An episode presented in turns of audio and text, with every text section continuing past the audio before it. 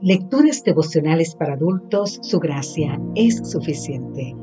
Cortesía del Departamento de Comunicaciones de la Iglesia Adventista del Séptimo Día Gascue en Santo Domingo, capital de la República Dominicana. En la voz de Sarat Arias. Hoy, 21 de mayo, un llamado a la fidelidad. El libro de Corintios, en su segunda carta, en el capítulo 6, versículo 1, nos dice, Así pues, nosotros como colaboradores suyos, os exhortamos también a que nos recibáis en vano la gracia de Dios. En 2 de Corintios capítulo 6, el apóstol Pablo como padre amoroso apela a la fidelidad de los corintios para que no reciban en vano la gracia de Dios por eso le pide que sean íntegros, pacientes, soportando las aflicciones que vendrían a causa del Evangelio. El apóstol hace asimismo un llamamiento especial, no unirse en yugo desigual con los incrédulos. Pues hay un riesgo enorme en unirse en matrimonio, hacer negocios o establecer vínculos con quienes no viven los principios divinos. Pablo no tiene prejuicios, pero sabe que en una relación nosotros influimos y también somos influidos. Por eso es preciso ser muy sensato y prudente a la hora de elegir nuestras compañías, pues ellas pueden determinar el rumbo de nuestra vida. La fidelidad es firmeza y constancia en los afectos y en los pensamientos. La verdadera fidelidad es respuesta a la fidelidad de Dios, evidenciada en un compromiso inquebrantable. La historia registra el fin de los 40 mártires de Sebaste en Armenia. Un grupo de soldados romanos de la Legión II cuyo martirio ocurrió en el año 320 después de Cristo.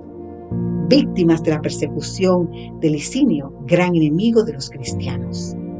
Aquellos 40 soldados que habían confesado abiertamente su fe cristiana fueron condenados a permanecer desnudos durante la noche sobre una laguna helada. De pronto, un, uno decidió ceder, ya estaba cansado, no quería soportar. Así dejó el lago y a sus compañeros y buscó los baños calientes preparados para posibles renunciantes como él. Uno de los soldados que lo custodiaba, impresionado por la fidelidad y la paz de aquellos héroes cristianos, aceptó a Cristo. Dejó su puesto de guardia y se unió al grupo de prisioneros.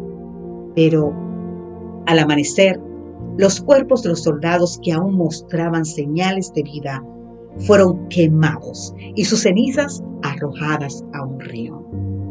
A lo largo de la historia, siempre ha habido fieles hijos de Dios dispuesto a todo por la causa del Evangelio.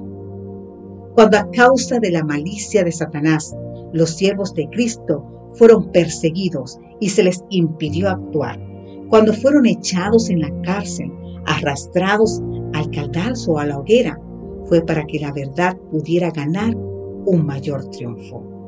Cuando aquellos fieles testigos sellaron su testimonio con su sangre, Muchas almas hasta entonces en duda y certidumbre se convirtieron de la fe de Cristo y valerosamente se decidieron por Él.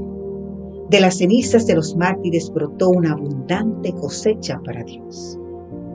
Ahora bien, querido amigo, querida amiga, ¿cuán dispuestos estamos a morir por Cristo y a vivir por Él? Que Dios te bendiga hoy en gran manera.